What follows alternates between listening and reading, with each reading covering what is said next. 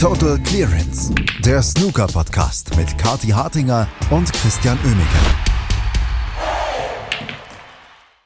Der nächste Paukenschlag. Es geht Schlag auf Schlag in der Snooker-Szene. Wen interessiert der World Grand Prix? Jeden Tag gibt es neue Sachen zum Diskutieren. Der österreichische Verband tritt aus der IBSF aus. Okay, man kann nicht versuchen, aus allem eine Schlagzeile zu machen, aber wir werden auch über das natürlich hier bei Total Clearance sprechen und auch über die Matches beim World Grand Prix, die es auch gestern gab. Dazu begrüßen wir euch zum Samstagmorgen Brunch. Und wenn ich sage wir, dann natürlich Kathi Hartinger und Christian Oemicke. Hallo Kathi. Hallo Christian, an diesem Samstagmorgen. Ich weiß nicht, wie es dir geht, aber ich habe mir jetzt wirklich zwei Krapfen geholt, weil nach der Woche brauche ich Schokolade und Zucker und Süßigkeiten. Was ist denn los im Snooker? Ähm, denn ich möchte immer so gerne dann auf den Tisch schauen, in der Hoffnung, dort was Besseres zu sehen als in den Schlagzeilen. Aber nein, auch das ist nicht der Fall. Ähm, und deswegen, ja, ich freue mich drüber, wenn wir über den österreichischen Snookerverband auch sprechen, der, wie ich finde, eine richtige Entscheidung getroffen hat, soweit ich das als Amateur-Snooker-Expertin von außen betrachten kann. Aber das ist natürlich auch was, was für uns wichtig ist. Ja, ähm, nämlich Flo Nüssle ist ja unser österreichischer Protégé quasi dieses, ähm, dieses Podcasts. Und dementsprechend ist es ja schon wichtig, was der österreichische Verband auch macht, damit der Flo möglichst bald Profi wird. Ne? Ähm, und das ist mir eigentlich lieber, als dass ja, Ronnie O'Sullivan mal wieder in einem Halbfinale steht. ja, stimmt schon. Ähm, danke an äh, Love is Sign Will. Ich, ich, hoffe, ich spreche das richtig aus. Wenn nicht, äh, tut mir leid. Ähm, für den Hinweis darauf. Äh, wir werden das natürlich besprechen hier. Und ja, du hast hier zwei Krapfen geholt. Ich würde mir eine heiße Schokolade holen, aber an der letzten, die ich getrunken habe, habe ich mir den Gaumen verbrannt. Jetzt bin ich ein bisschen gebrandmarkt. Also hole ich mir eher eine kalte Cola oder sowas. Aber wir müssen über die Matches gestern, ähm, ja, tut mir leid, Kati, aber wir müssen über die Matches gestern sprechen. Ähm, und es ist ja ein bisschen ein kurioses Turnier gewesen. Ne?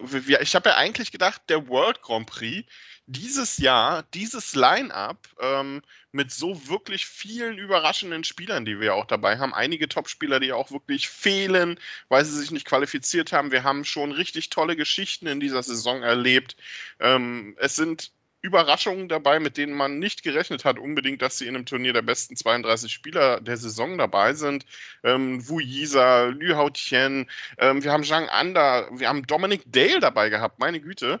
Und ja, wer steht am Ende dann äh, im Halbfinale? Judd Trump, ähm, äh, beziehungsweise im Finale Judd Trump und dann Ding Junhui oder Ronnie O'Sullivan. Also am Ende sind es dann doch wieder die immer gleichen Akteure.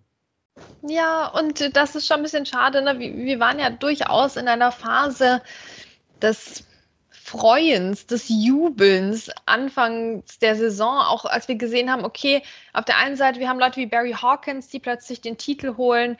Ähm, wir haben andere Leute, die konsistent gut performen, wie, wie Zhang Anda zum Beispiel, der auch gezeigt hat, okay, es gibt Nachrücker im chinesischen Snooker nach der Spielbetrugsskandalswelle. Ähm, ähm, und jetzt hat sich das ein bisschen wieder abgekühlt. Ne? Also wenn ich auf die Viertelfinals schaue jetzt beim Grand Prix, also gut, Judd Trump, ne, mit dem muss man eigentlich immer rechnen. Ronnie O'Sullivan, ja, der geht mir auf die Nerven. Ding Junhui fast genauso sehr. Ähm, und dann haben wir noch so Zhang Anda, der sich hier gut geschlagen hat, aber dem es halt auch gut tun würde, jetzt hier mal so ein Turnier auch zu gewinnen. Ne? Also da kann er sich schon eigentlich zu den Favoriten auch zählen ähm, in dieser Riege der 32 besten Spieler. Und jetzt hat er wieder nicht ganz so viel draus gemacht. Ähm, dann haben wir Zhao Yupeng ausgerechnet im, im, Viertelfinale. Also da, also ich meine, das ist gut, gut für ihn, ne, um Gottes Willen, aber ich weiß nicht, da haben, wenn, wenn Zhao Yupeng das in dem Turnier jetzt ins Viertelfinale schafft, dann haben andere Leute wirklich nicht performt. Zum Beispiel ne, Noppon Seinkamp. Von dem hätte ich mir erwartet, dass er hier im Viertel-Halbfinale steht. Ja, Tom Ford ähm, und, und Konsorten. Also das ist, das lief dann jetzt nicht, nicht gut für diejenigen, die dieses Turnier eigentlich zu ihrem hätten machen müssen. Und die Überraschungen kamen dann wieder woanders her. Also ja, in dem Sinne, so die, die Riege der Leute, die jetzt lang angeklopft hat, die kann sich jetzt ein bisschen mal auf den Kopf klopfen und sagen, Freunde, aufwachen. Also da müsste mehr kommen. Ja, und vor allem hatte ich diese Woche auch so ein bisschen das Gefühl, wenn ähm, ein gutes Match kam von irgendwem, folgte ein Match später dann der Einbruch. Also da sind ein paar Beispiele, die, die mir da einfallen würden. Ähm, Sean Murphy zum Beispiel, ähm, Mark Williams, äh, da, da waren einige dabei. Auch Zhang Anda, sein Match gegen Mark Allen. Ne? Und im nächsten Match 2-5 raus gegen Ding Junhui. Also man hätte ein bisschen mehr erwartet von einigen. Auf der anderen Seite ist es aber auch irgendwie ähm, dann auch starkes Snooker von denen, die sich dann letztendlich auch durchsetzen, wie zum Beispiel Judge Trump, der diese Woche äh, wirklich richtig gut spielt. Die ersten zwei Frames des Turniers, das waren die schlechtesten, die er bisher in diesem Turnier gespielt hat, gegen Jamie Jones. Danach hat er insgesamt noch drei Frames abgegeben, davon zwei gestern gegen Xiao Yupeng und einen davon ja auch auf eine Respotted Black. Also bisher ist diese Turnierwoche sehr stark aufbereitet für Judge Trump, der jetzt auch im Finale steht. Ja, der nach dem Masters jetzt auch wirklich wieder Anlauf nehmen wollte und das erfolgreich gemacht hat. Also hier hat mal jemand die Hausaufgaben gemacht. Und ja, also diese Respotted Black, ähm, von der man ja im Live, also im, im Match Center, wie wir jetzt sagen, nicht sieht. Ja, also natürlich sieht, sehen wir, okay, Xiaoyu Peng hat jetzt 62 zu 55 diesen Frame gewonnen. Das sind sieben Punkte Unterschied. Aber was genau passiert ist, das sehen wir nach wie vor nicht ähm, in den offiziellen Statistiken und das werfe ich denen nach wie vor vor, denn das ist ja schon eine wichtige Situation einfach im Snooker und das ist ja nur eins von vielen Problemchen, oder Problemen sogar, die dieses ähm, neue Scoring jetzt noch hat. Ähm, aber zurück zu dieser Respotted Black, das war schon richtig nice. Also ich habe das gerne angeschaut. Äh, der hatte erstmal die, eine Chance, hat dann ganz, ganz knapp vergeben. Also der hätte ja schon zwei Bälle vorher eigentlich schwarzlochen sollen. Dann Judd Trump nochmal und, und dann aber wieder Zhao Yupeng und dann ging es rein in dieselbe Ecktasche. Also da hat er sich gut korrigiert. Ähm, also es war, es war eine sehr gute Respotted Black wieder, würde ich sagen. Das war's. Ähm, war auch insgesamt ein durchaus unterhaltsames Match. Ähm, es gab ein Frame, der, äh, der sticht für mich noch mal so ein bisschen heraus. Das ähm, äh, war der, der sechste, glaube ich, genau, ähm, aus dem, in, dem Judd Trump so eine, eine 40 spielte, aus einem komplett wirren Bild auf dem Tisch. Das war ein richtig starkes Break. Ähm, Xiao Peng versuchte dann auch noch zu, zu snookern, klappte nicht so ganz, aber das war richtig unterhaltsam, was die beiden da spielten. Und Judd Trump hat dann letztendlich auch nicht mehr zurückgeschaut in diesem Duell.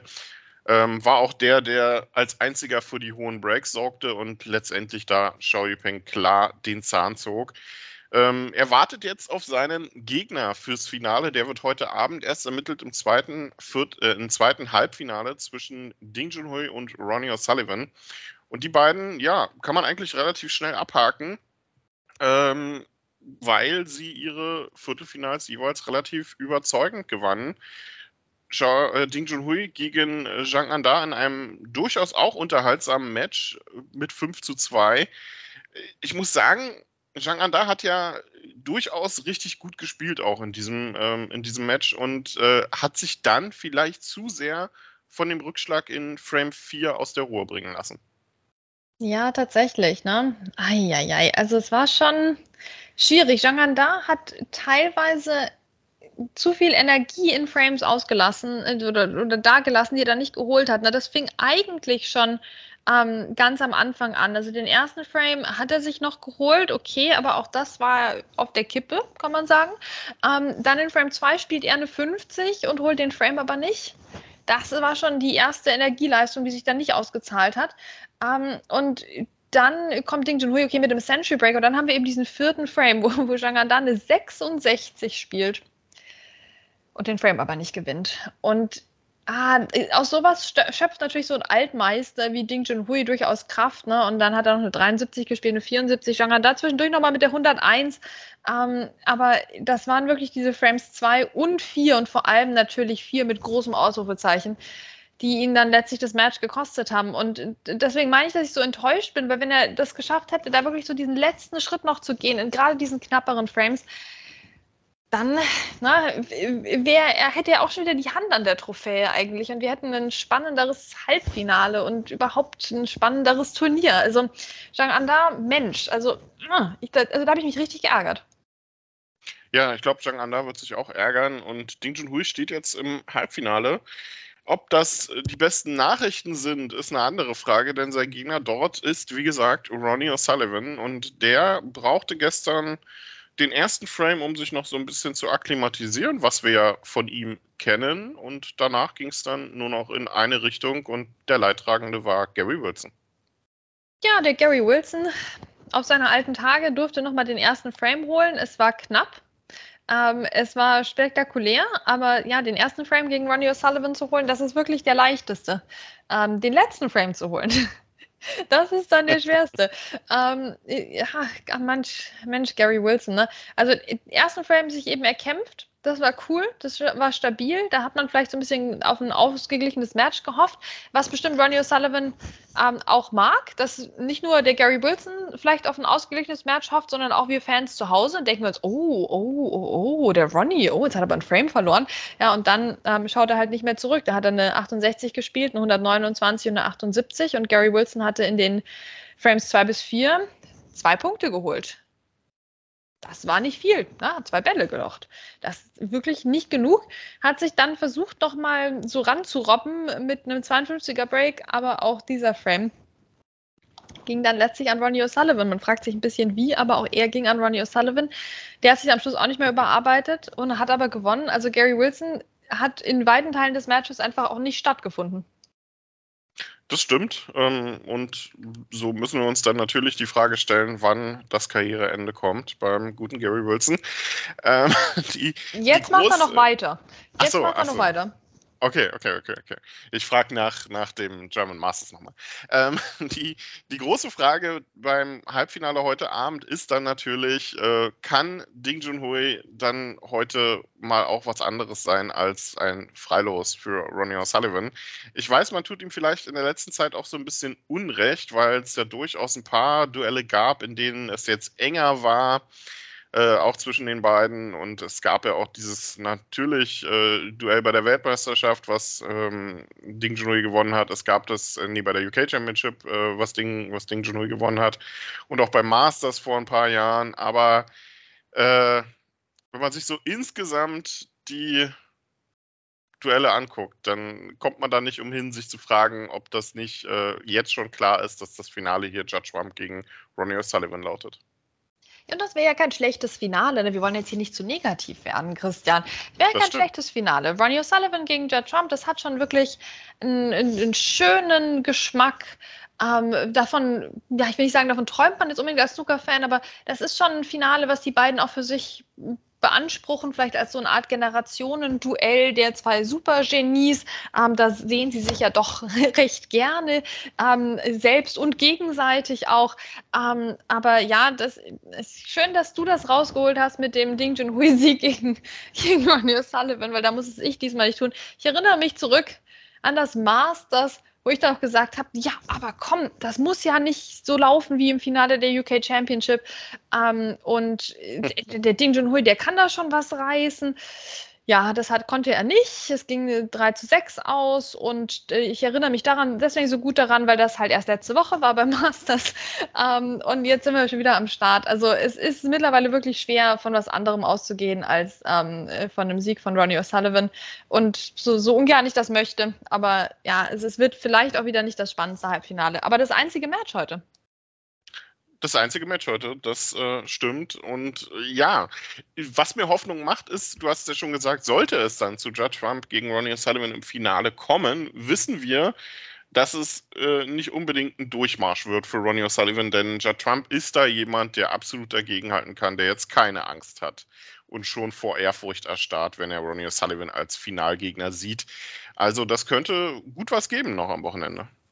Das stimmt und das brauchen wir ja, finde ich, als Snooker-Welt jetzt auch mal, dass sich mal jemand diesem Ronnie O'Sullivan entgegenstellt. Also ich fände das ja peinlich, wenn der Typ einfach mitspielt, welche Turniere er will und dann sie alle gewinnt.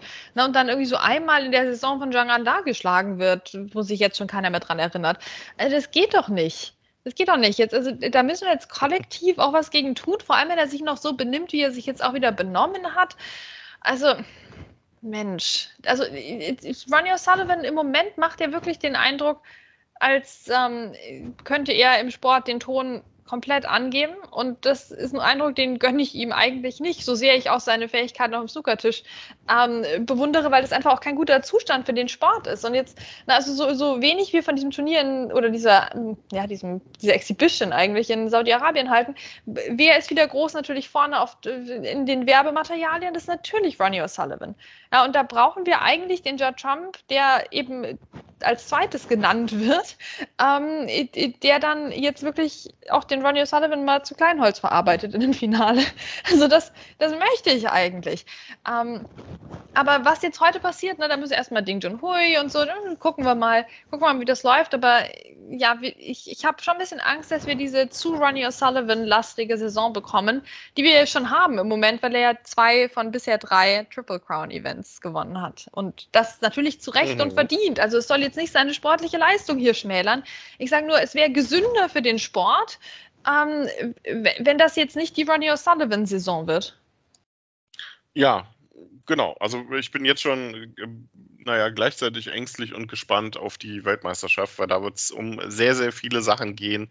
Aber ich denke, das prominenteste Thema wird äh, der Triple Crown Grand Slam von Ronnie O'Sullivan sein. Das äh, kann man jetzt, glaube ich, schon sagen. Neben vielleicht ähm, den möglichen Maximum Breaks von ähm, Shuzi und Ding Junhui. Aber wir gucken mal. Und Mark Allen. Und Mark Allen, natürlich. Um Gottes Willen, nicht zu vergessen. das genialste Maximum vergesse ich. Oh mein Gott. Das ist das Gegen beste Mark Maximum, äh, was ich seit Jahren gesehen habe. Mhm. Ähm, was Neil Robertson seit Jahren gesehen hat. So, egal. es ist, äh, es, äh, ja, heute Abend, wie gesagt, gibt es das äh, zweite Halbfinale des World Grand Prix ab 20 Uhr zwischen Ding Junhui und Ronnie O'Sullivan. Das Finale dann morgen ab 14 Uhr und 20 Uhr über Best of 19 zwischen Judd Trump und dem Sieger der Begegnung heute Abend. Wir werden das Ganze natürlich am Montag auch besprechen. Und was wir auch besprechen können, heute noch zumindest, dann haben wir wenigstens auch mal ein Thema noch abseits des World Grand Prix abgehakt. Davon gab es diese Woche nämlich sehr wenig Themen über die man abseits des Turniers sprechen konnte. Ähm, der österreichische Verband ist aus der IBSF ausgetreten. Ähm, ist jetzt an sich nicht eine Riesen-News. Wir kennen das ja seit Jahren, äh, dass äh, die, der, der, die, die neu gegründete WSF äh, und die IBSF ja so ein bisschen in Kontrast zueinander stehen. Jetzt ist es da in den letzten Jahren etwas ruhiger geworden, aber der Brief, der jetzt äh, da auch veröffentlicht wurde, nimmt dann nochmal oder, oder gibt nochmal ein anderes Licht auch auf die Situation mit der IBSF aktuell ab. Und da muss man sich dann schon fragen, wie lange gibt es die IBSF dann auch? Ja, jetzt, wo der österreichische Verband ausgetreten ist, na, ist, ist, ist, das natürlich jetzt total angezählt. Nein, also ich finde das einen guten Schritt. Ich finde das wirklich einen, ähm, einen, einen, einen, guten Brief, den die da auch geschrieben haben, weil das sehr spezifisch ist. Na, also man kann ja, also der Grund für den Austritt des österreichischen Verbands, wenn ich jetzt einfach auf Basis dieses ähm, Briefs das zusammenfasse, ist, großes Chaos bei der IBSF in der Organisation von Turnieren, ähm, Inkonsistenz wieder, was die Regeln oder die Turniermodi angeht, ähm, verbunden damit, dass ja die, also wir, wir reden über Amateursnooker in dem Kontext jetzt, dass ja das teilweise mit hohen Reisekosten auch einhergeht für die SpielerInnen, da überhaupt teilzunehmen. Und dann kommst du da quasi an, wohl laut des österreichischen Verbands, und es hat sich der Turniermodus einfach geändert und du spielst gar nicht so viele Spiele garantiert, wie du eigentlich gedacht hattest. Also das sind schon die, die eigentlich die üblichen Gründe. Ne? Also Chaos in der Organisation, man schafft es einfach nicht mit der WPBSA wieder zu einem guten Standing zu kommen. Es gibt keine Chance auf irgendwelche Tourkarten. Das kennen wir ja leider auch aus der, aus der Vergangenheit, ne, wo man sich schon so gefreut hat, Mensch, ist jemand Amateur, Junior, was auch immer Weltmeister geworden und ja, es, es gibt halt keine Tourkarte dafür leider. Ähm, also das ist ein anderes Problem und eben ja die, die, die Art, wie Turniere organisiert werden, dies, es scheint schon wirklich ein grottiger Verein zu sein, wenn man so von außen reinschaut ne, und da selbst keine, ähm, keine Fälle im Spiel hat. Heieiei. Also das sind so die normalen Gründe, weshalb man so, ne, wir alle aus der IBSF regelmäßig austreten. Aber das Schöne an dem Brief ist halt, wie spezifisch das erklärt wird. Ne? Also da sind wirklich konkrete ja. Situationen und ähm, Fehlverhalten von der IBSF und Schwierigkeiten hier und da ganz konkret gemacht und auch der Umgangston an konkreten Beispielen festgemacht. Also das finde ich eine richtig starke Aktion eigentlich vom österreichischen Verband, weil wenn man die von der IBSF noch aus, aufrütteln kann, dann eigentlich damit. Ähm, und es endet auch sehr schön, finde ich wirklich einen gut gemachten Brief eigentlich damit, dass man sagt, hey, wir wollen die Situation weiter evaluieren und vielleicht irgendwann wieder eintreten, wenn sich das gebessert hat. Also es ist denen wohl auch nicht leicht gefallen. Ne? Und es gibt ja Leute, die die IBSF auch sehr, sehr gerne mögen. Also es waren ja jetzt erst wieder die, die, die Turniere eben im, ich glaube November war das. Ähm, also ich habe da auch von Spielern gehört, die, die einen großen Spaß da hatten ähm, und die das jederzeit gerne wieder machen würden. Ne? Also es, aber das scheint wirklich eine Frage der, der Perspektive zu sein und der konkreten Umstände. Ähm, und das ist natürlich nicht Sinn der Sache. Ja, absolut. Also ich habe die, die IBSF-Turniere äh, früher eigentlich auch ab und an recht gerne verfolgt. Also jetzt nicht unbedingt in, in Bild, ähm, außer mal so Finals und so. Aber so die IBSA und die IBSF-Turniere, das waren immer auch wichtiger Bestandteil, weil es eben auch um eine Tourkarte ging, was ja jetzt dann eben nicht mehr so ist, vor allem im Fall der IBSF halt. Ähm, aber es ist eine schwierige Situation und wir werden das Ganze vielleicht dann auch mal noch ein bisschen näher beleuchten. Ähm, vielleicht machen wir dazu mal eine, eine irgendwie eine, eine, kleinere Sendung, ähm, auch mal zu den, zu den ganzen Situationen auch in Deutschland mit der DBU und dem österreichischen Verband. Das ganze Thema WSF, IBSF, IBSA, wie das eigentlich so funktioniert und was man dazu alles sagen kann. Ähm, aber danke auf jeden Fall nochmal an die Leute auf Twitter für den Hinweis. Ist ja wirklich ein, ein, wichtiges Thema. Und ja, Kati, jetzt genießen wir einfach das Finalwochenende beim World Grand Prix und freuen uns jetzt schon riesig dann auf das Turnier, was dann als nächstes folgt. Oh mein Gott, es wird ernst bald, ey. Wir sind so knapp vor dem German Masters in Berlin. Also die Aufregung steigt wirklich mit, mit jeder Minute. Ähm, und ja, ich weiß nicht, vielleicht überlege ich mir heute schon mal, was ich so, was ich so einpacke ähm, für meine Reise nach Berlin, weil heute Nachmittag habe ich ja Zeit. Da ist ja kein Snooker. Also ich meine, gestern, du, jetzt müssen wir heute da zusammenfassen, hier gemischt Viertelfinale, Halbfinale, da kommt doch kein Mensch mehr mit bei diesen gemischt runden Turnieren hier. Und jetzt heute Nachmittag ist wieder nichts. Ich glaube, ich komme noch einen dritten Krapfen in, in der Mangelung eines Snooker-Matches. Also ja, schon, schon echt seltsames Turnier von vorne bis hinten, aber ja, also heute Abend werden wir dann ähm, die Finalisten kennen oder den fehlenden Finalisten und dann morgen Finale, alles nach Plan und dann, dann läuft das auch. Genau, dann läuft das und wir werden das Ganze natürlich auch in der äh, kommenden Woche, spätestens am Montag, für euch zusammenfassen, wie das mit dem World Grand Prix ausgegangen ist. Das war's von uns für heute. Kathi und Chris sagen Tschüss, viel Spaß mit der Entscheidung beim World Grand Prix. Total Clearance, der Snooker-Podcast mit Kathi Hartinger und Christian Oemeke.